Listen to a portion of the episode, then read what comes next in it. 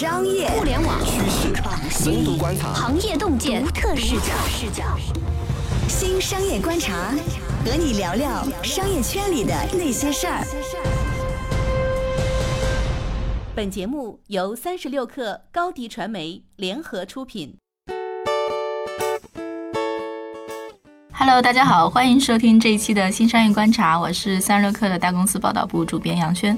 这期呢，邀请到了雨欣来跟大家聊一下第二代网红吧。不知道大家有没有看过直播上涂口红的李佳琦？看起来啊，好像就是一个涂口红的小男孩，然后每天都说着“我的妈呀，买买买”，但其实呢，他背后的商业。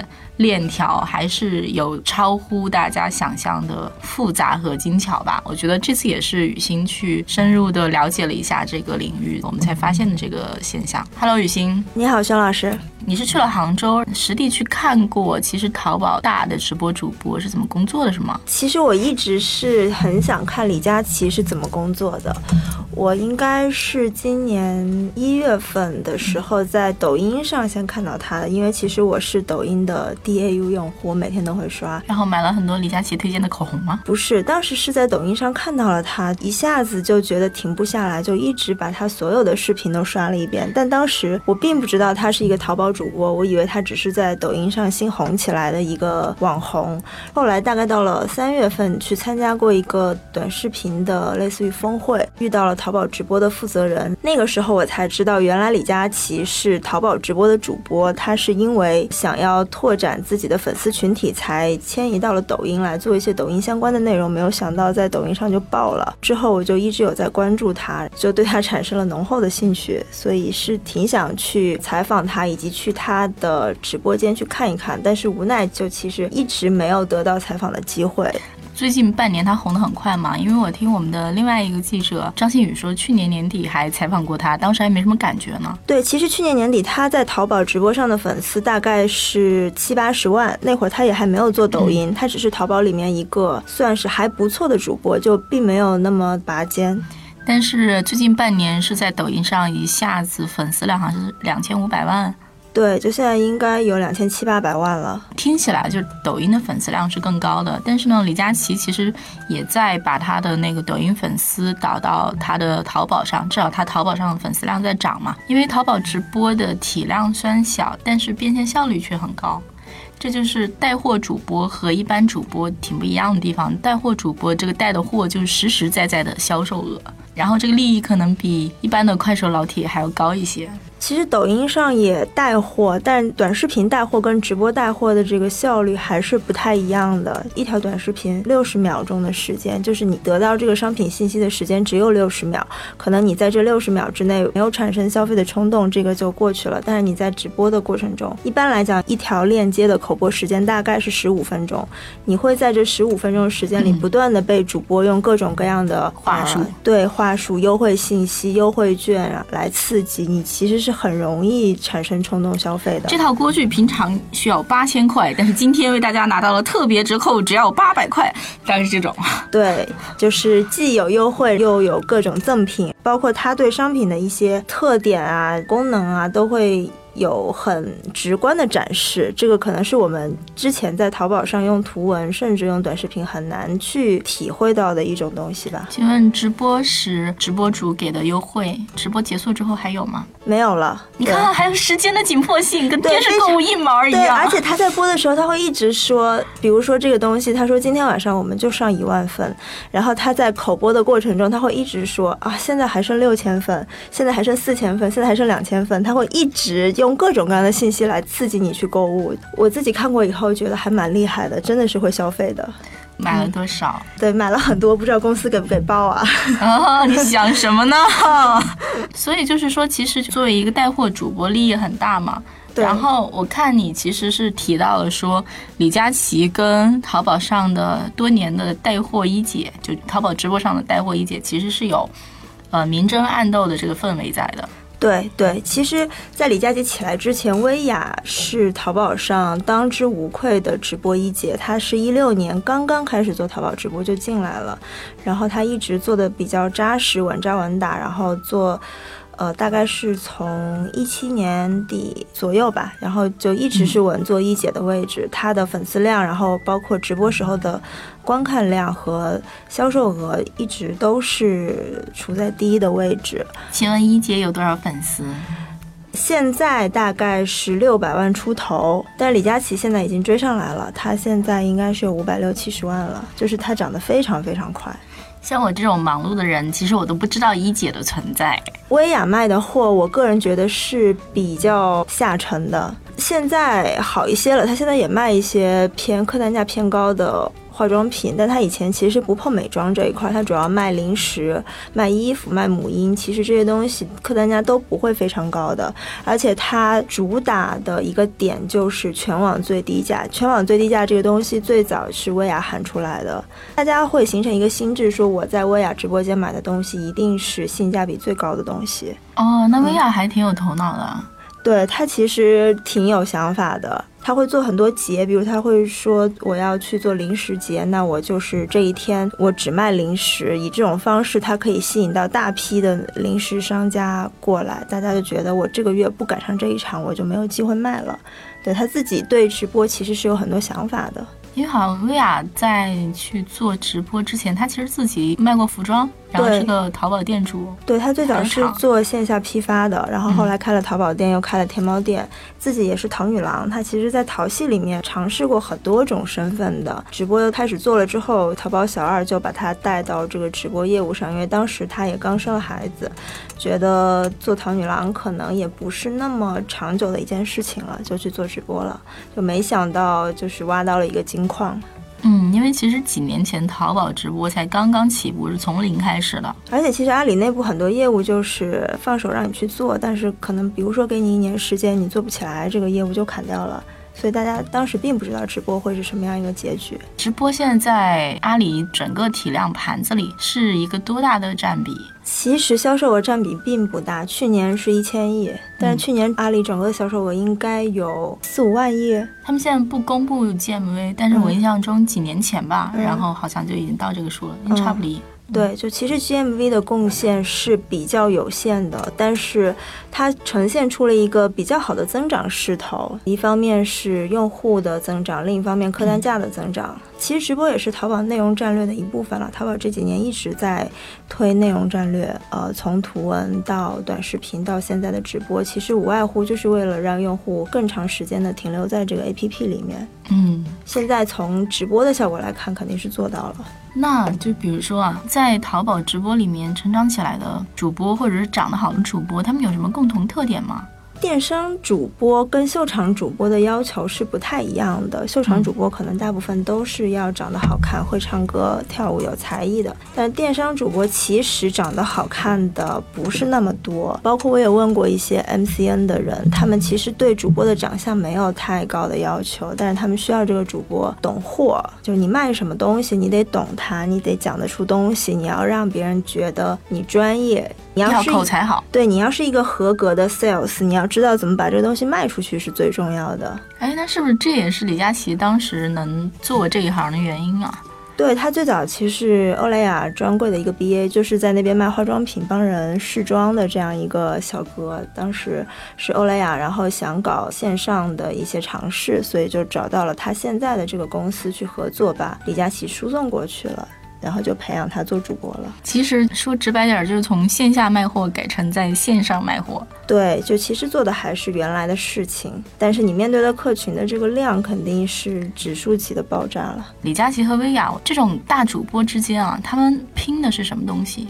表面上看拼的是粉丝量，但其实背后拼的是商家。其实这两环应该也可以说是环环相扣的。对，你只有说拿到好的货，你拿到好的品牌，能够以一个比较低的价格、比较好的优惠的好货好价，对，卖出去卖给粉丝，然后粉丝才会愿意来你这里买东西。来你这里买东西，可能是第一，如果他真的觉得总是可以在你这里买到好的东西，他就会关注你，转化为你的粉丝。主播有了粉丝之后，我才好去跟商家议价，他能够让商家知道，说我一场可以帮你卖出一万个、两万个。几万件货，商家才会愿意去让价，所以这两个部分其实是环环相扣的。那这其实你讲是一个鸡生蛋还是蛋生鸡的关系啊？薇娅的故事里面，她这个鸡蛋是从跟着淘宝直播一块长起来的。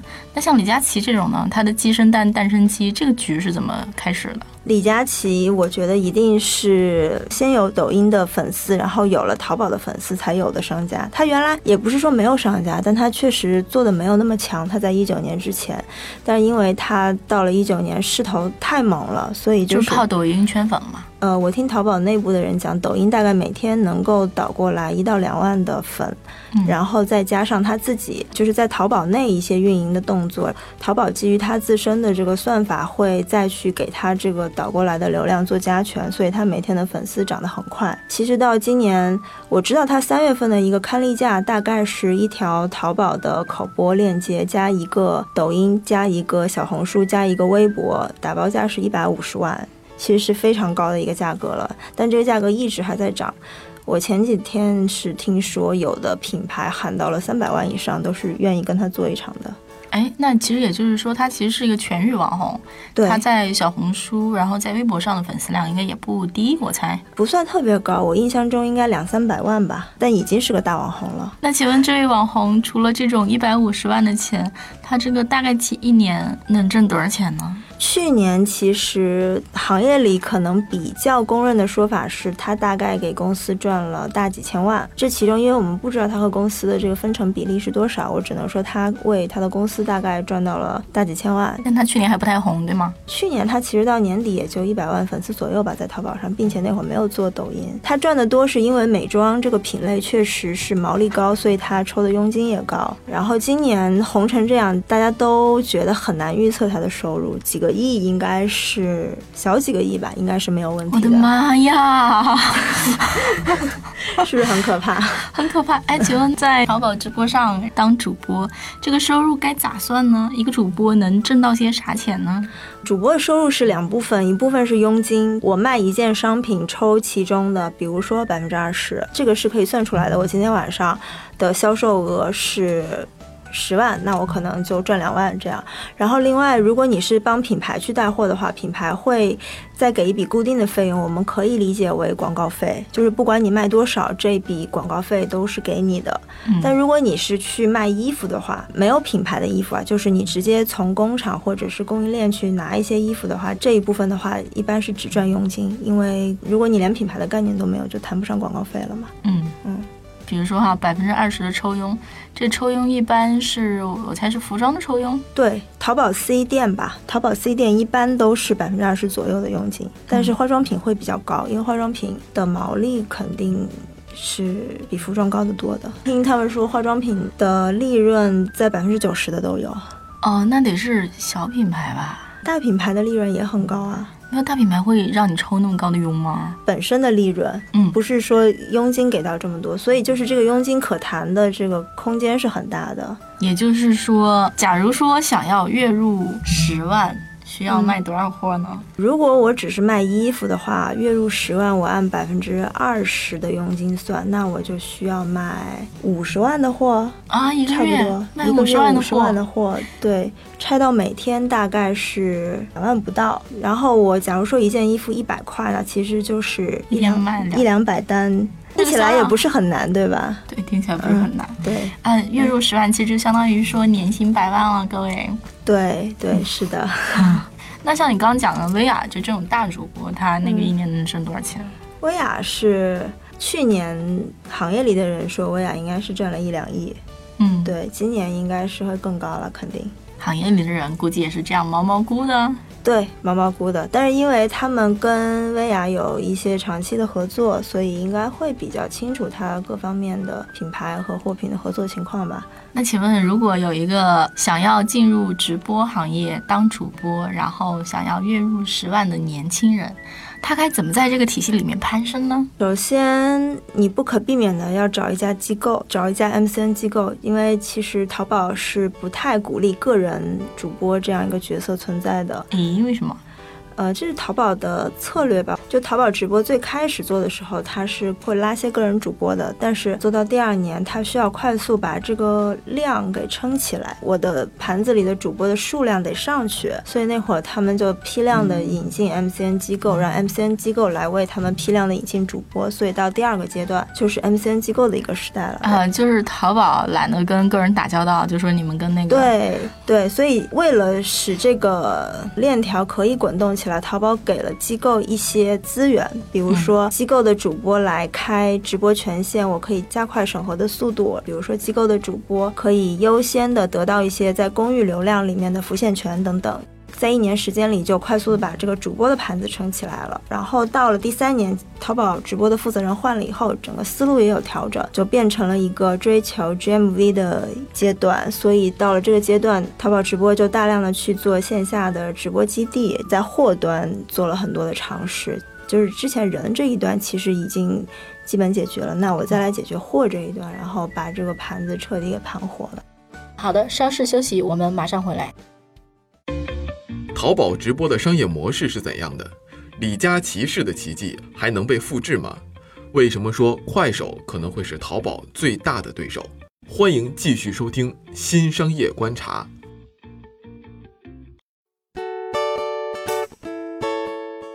好的，欢迎回来继续收听这一期的新商业观察。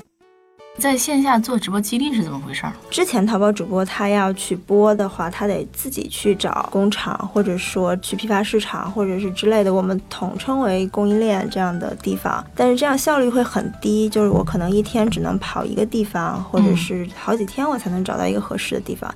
那淘宝现在去做这种所谓的基地，就是把货集中在一个场地里面，嗯，就是大家都有货的都集中到这个地方来，那主播我也圈到这个地方来。这样其实是让人跟货离得更近了，这样效率也会变得更高。它其实是缩短了整个产业链的距离吧？对我脑补了一下，即使我只是干一个服装批发生意，我拉个小车然后去一趟批发市场，这也大半天过去了呢。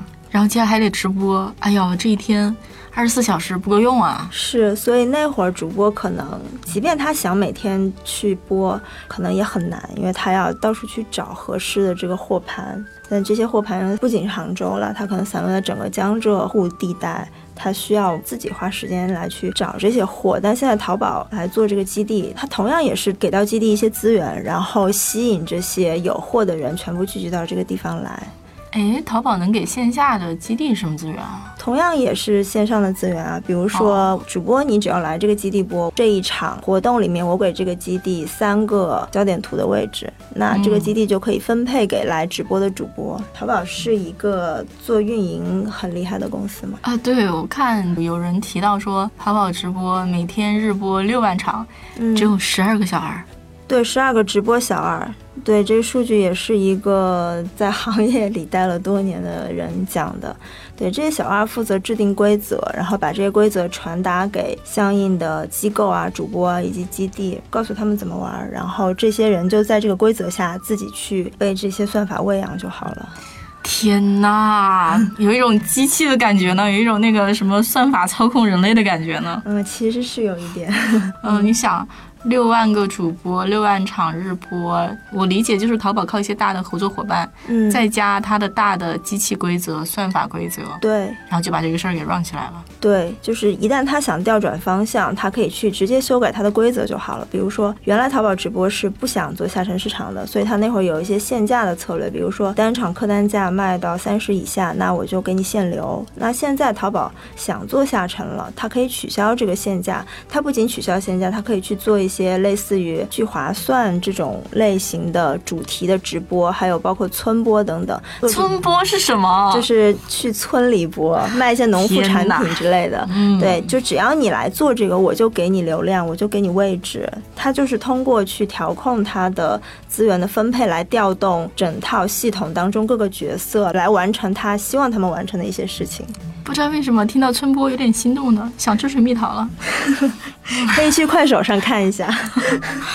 哎，那你就讲到一个直播的对手了，就是快手也有这种电商带货业务了，是吗？快手一直都有，只是它比较自发吧。对，它在一个比较长的时间里都是默认主播自己在做这个事情，所以其实大部分主播是口播的方式，把快手的粉丝引到自己的微信上，然后在微信上去做成交。什么竹鼠三兄弟是吗之类的？嗯，但是快手现在也想做这个电商闭环，也在建这个体系，所以他们最开始接了淘宝，然后后来陆续的又接了一些第三方，比如说。有赞，比如说他们自己收购了一个叫模块的公司，这个是在微信上以小程序的方式来完成交易的。然后他们也做了自己的小店，他们也确实是一步一步的想把这个交易圈到闭环的体系之内来完成。哎，那我觉得这对淘宝来讲还有点危险了。其实我跟淘宝直播的负责人聊到了一些竞争对手，唯独讲到快手的时候，他是会比较担心的。他觉得快手是在一个不同的维度在跟他竞争，嗯，是一个可能他们尚未触达到的人群，并且是以一种他们不具备的能力在做这个事情，就是村里呗。嗯，就是更下沉的流量，但这一方面又是他们想要的流量。嗯嗯，然后快手，首先它流量确实大，它 DAU 现在官方是两亿嘛，但其实淘宝直播光直播业务的 DAU 现在只有一千万左右，其实两者体量差的还是蛮大的。如果快手能够把这部分流量，就是在直播业务上很好的做开发的话，其实。是蛮大的威胁的，嗯，二十分之一呢，因为我觉得啊，就是淘宝直播之所以流量小，可能就是说大家不会没事儿说我要去淘宝直播看个直播的，大家去看视频类的东西，反正都是怀着一种消闲娱乐的心情去看的，这也是为什么抖音和快手流量大的原因嘛，因为大家本身就是这种用户习惯嘛，然后你在里面再自然而然的看到，再转换成购买，这个链路听起来就更自然一些。对，所以其实我觉得淘宝在紧张的一件事情就是，现在很多的人，尤其是年轻人，他们已经有使用抖音和快手的习惯了，就是他们一有空闲的时间就去刷抖音、刷快手。那一旦说抖音和快手把卖货这件事情也做了，那可能这些人就直接在抖音和快手里面去完成购物的这个动作了。其实这些人可能慢慢的就不会再去淘宝了，所以淘宝也必须要做内容把这些人给吸引过来。其实阿里这么多年啊，比如他做农村淘。宝。这个事儿，我当年还在当记者的时候，他们就在搞这个事儿了。但是我印象中这些年吧，一直没有特别大的声势，也就说明说这事儿不好做。比如说你去农村，然后呢，你想给他们那个就是做什么农产品上行，嗯，那你在阿里体系里面怎么给他调配资源位置？然后做上行，你还得这种物流噼里啪啦，就是挺麻烦的，不太可能爆发式增长。但其实快手也不一定做得好这件事情。快手现在卖，不管是卖农副产品，还是卖一些很奇怪的，比如说卖拖拉机之类的东西。嗯，对我听说过，真的是有卖拖拉机的，卖出了好多台。但这些其实都是主播自发的行为，他并没有借助平台的任何工具来完成这件事情。但是如果快手想要真的是介入到这个交易的链路当中来，他也不一定做得好这件事情。常理来说，他是会比淘宝做的更困难的。哎，但是不好说啊，就是你刚刚说到就下沉市场流量嘛。前两天我跟卖车的人聊天，他们就说他们会想说，也是可以卖一些把所有附加功能都去掉，然后呢把价钱打得特别低的那种车卖到下沉市场，比如说可以跟拼多多合作。但我这转脸一想，不是跟快手合作也是一样的吗？是的呀，其实它都能触达到这部分的用户。是对，跟快手合作更合理吧？我觉得 老铁还能给你那个珊瑚珊瑚，一番说到之后马上心动，马上下单。我也是看过几场快手上的电商直播的，交易量翻的还是挺可怕的。前两天拼多多的人跟我说，说拼多多上买苹果电脑便宜，然后我就上网搜了搜。一搜，它就一个图，一个钱，嗯，然后看着那玩意儿，我不敢下单呐，然后心里打鼓我就出来了。但是你想，如果快手老铁跟我山呼山呼说，我这个正品行货不拉不拉不拉，什么顺丰到肯定就买了是吗？哎，对比京东便宜五百，可能我就买了。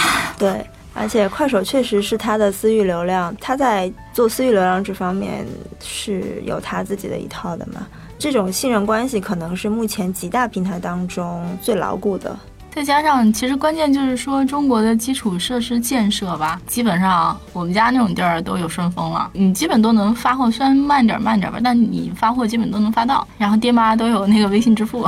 比如说，他们有一个主播之前自己是卖陶瓷还是什么的，他应该是无意当中去什么卖水果的地方播了一场，然后发现大家这个需求很踊跃。他也不懂水果，他也不是什么供应链之才就之类，他就自己算吧算吧，把成本大概一核算，随便报了一个价格，没想到就超多人下单，他就觉得哎这个事情好像可做，然后他就开始去问说他的粉丝想要吃什么水果，他的粉丝说想要吃榴莲，他就自己跑到泰国，就是他其实对这个水果根本不熟悉，他自己跑到泰国去。找榴莲的批发商，然后自己去核算整个的进货和物流成本，再加一些价卖出去，其实赚很多钱。即使是这么粗糙、这么不成体系的一种方式，在快手上买东西也是可以赚很多钱的。但是其实讲来讲去嘛，你看这个视频带货的确还是非常有煽动力的。只要你流量到了，货到了，是，然后转化效率会很高。是，其实像张大奕、雪梨那一代，他们就是把照片拍得非常漂亮，当然是可以刺激购买的。但是这个其实是比不上所见即所得这种方式带来的刺激的。你看到模特穿的特别漂亮，你买回来穿自己身上，发现不是那么一回事儿，其实是会伤害这个信任关系的。但直播其实就是一个所见即所得的东西，你非常清楚你买到的东西会是什么样的一个东西。而且还有一些品类，它不是靠漂亮的图片的，比如说锅，你拍的再好看，能有多好看？那关键还是得主播叮叮当当给你敲一段，说你看这个厚度啊，你看这个炒菜，给你炒一个。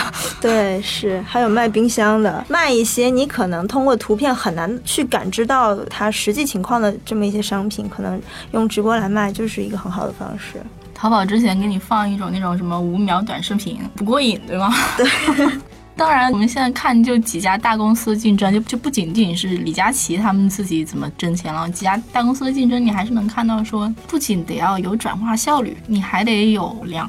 嗯，而且就是我觉得在图文时代吧，淘宝还是挺占便宜的。大家都说全网营销，淘宝成交，对吧？其实现在也是，现在其实做了直播更加是，就是全网种草，直播成交，就是全网的流量最终收归到淘宝，然后完成这个交易的过程。但是我觉得上个时代呢，是因为除了京东之外吧，其他家的电商基础都不行，从支付啊、信用体系啊到送货啊，甚至就是说你前端下单那个流程都不行。但是这个时代呢，我感觉大家好像有点蠢蠢欲动，想自己做。比如说，无论是头条还是快手，因为大家其实都还没有那个整个什么整个下单的链路，那个产品都还没有。对，就是电商服务体系都没建起来。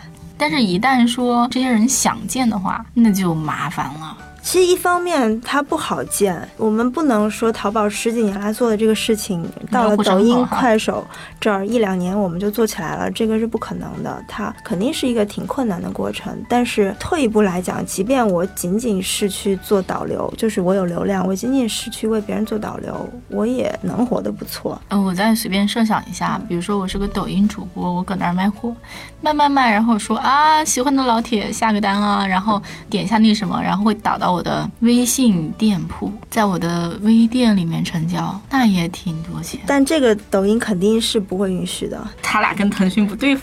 对，快手我不太确定啊，但是抖音肯定是的，它是不允许你在任何有文字或者是图片露出的地方来露出你的微信号的。你口播如果被运营发现，也是会受到惩罚的。那露出淘宝号不行吗？也不行，你可以通过它的官方给你提供的工具导到你的淘宝店铺上去。那就是说，淘宝这个暂时还没有那个大军入侵啊。对，但是淘宝其实也很渴望这两者，或者说很渴望抖音的流量吧。其实前一阵子一直在传，淘宝跟抖音签了一个年框，七十亿的年框，其中六十亿是广告费，十亿是交易的佣金。其实我们换算一下，换算他们两者这个平台分成比例，那十亿的交易佣金，我们大概可以算出是一个几百亿的 GMV。其实他们双方是认可说，抖音在一年之内至少可以带来几百亿 GMV 这个体量的，有帮助抖音完成 KPI 更进一步。是的。哎，那在这一波直播带货的红利里啊，除了网红受益了，然后感觉淘宝也受益了，那还有谁受益了呢？品牌方肯定是受益了。对，就其实他们之前的渠道，比如说传统的一些线下渠道了，然后再之后是线上的电商渠道，其实一是离消费者还是有距离的，即便你在淘宝上运营一家店铺。那其实你也不知道你的消费者是谁，他们的消费行为是什么，尤其是一些国货的小品牌，他们在市场营销方面的预算有限，他们也打不过那些欧莱雅这样的国际大品牌。那直播其实是给了他们一个新的打破这个圈层壁的一个渠道吧。而且我觉得最好的一点是，不只是种草，还立刻下单就变成了钱。太重要了。对，就是这些小品牌之前其实确实是没有竞争力的。比如说完美日记这个品牌，它一方面通过直播来转化交易，另外一方面它在微信里面去做私域流量的运营，它懂得如何去花更少的钱去盘活更多的流量，或者说更高效的把这个流量转化为交易。我觉得这是这些年轻品牌非常厉害的地方吧。比如说我是 YSL，我。不太会拉下身段，让一堆有的没的网红来推我的货吧？对，国际大品牌会比较挑。我现在看到的是，他们应该口红吧，找李佳琦来播是比较多的，但是他们其实是不愿意去做。让价的，他们可能更多的是做一做新品首发，但因为你的价格跟你的天猫旗舰店的价格是没有差的，但可能只是送你一些小小的赠品。国货品牌就很想得开啊，他们愿意让价呀，他们愿意发优惠券呀，他们愿意给出各种各样的活动。嗯，好的，那其实直播聊了那么多啊，如果有动心的朋友们，现在去做直播还来得及吗？机会没有以前那么好了。据淘宝的人说，到一七年之前，你进去还是一个躺赚的一个事情。躺赚，对，因为那会儿确实流量放在那儿，但是主播少，基本上你进去了的话，你就能在淘宝这套流量机制之下，你是可以分配到一些流量。但是现在流量涨得慢，但是主播涨得快，就是这个流量分配到每个人身上会被稀释的非常严重。嗯所以这故事告诉我们什么？告诉我们说应该长期生活在杭州，跟阿里的人混熟一点嘛。对，其实我有一个朋友，他是做短视频 MCN 的，我就问他你为什么不做直播？他说因为他在上海，阿里小二是非常需要你，可能每个星期或者半个月就去找他一趟。跟他坐下来，面对面的去聊，说淘宝直播最近这半个月在做什么活动，想要什么样的内容。就是淘宝小二是非常在意这种面对面的交流的。如果你不在杭州，你没有办法去做这种交流的话，你可能你这个事情就很难做起来。哦，所以他最近为了做直播，他把他的公司搬到了杭州。天呐，也能理解了。第一，见面三分亲嘛。对他们很强调见面三分情。对呀，就有的时候坐下的人都怼到你面前了。那即使是还没有公开的政策，那我也跟你讲一讲。是，就是如果你没有这些一手的信息，可能有一手信息的人就已经快速的把有限的资源和位置都分完了嘛。难怪杭州能变成一个产业集群带。是，对，感谢阿里啊，感谢阿里。嗯。那这么讲起来，也许新一波的机会可能在新的地方了。就直播这东西已经比较显性了。淘宝上其实不是没有机会，我只能说服装、美妆这些大品类里已经没有机会了。但你去卖一些其他的东西，比如说现在玉石就卖的很火呀，还有一些可能我们根本没有想到的品类，还是会有机会的。它会有它那个品类里面的李佳琦出来。也不是没有可能，家具、玉石、家具，对，卖家具我行，但是物流不行。好的，那就谢谢雨欣跟我们分享这么多，也感谢各位收听我们这一期的节目。那下一期我们不听不散，再见，拜拜。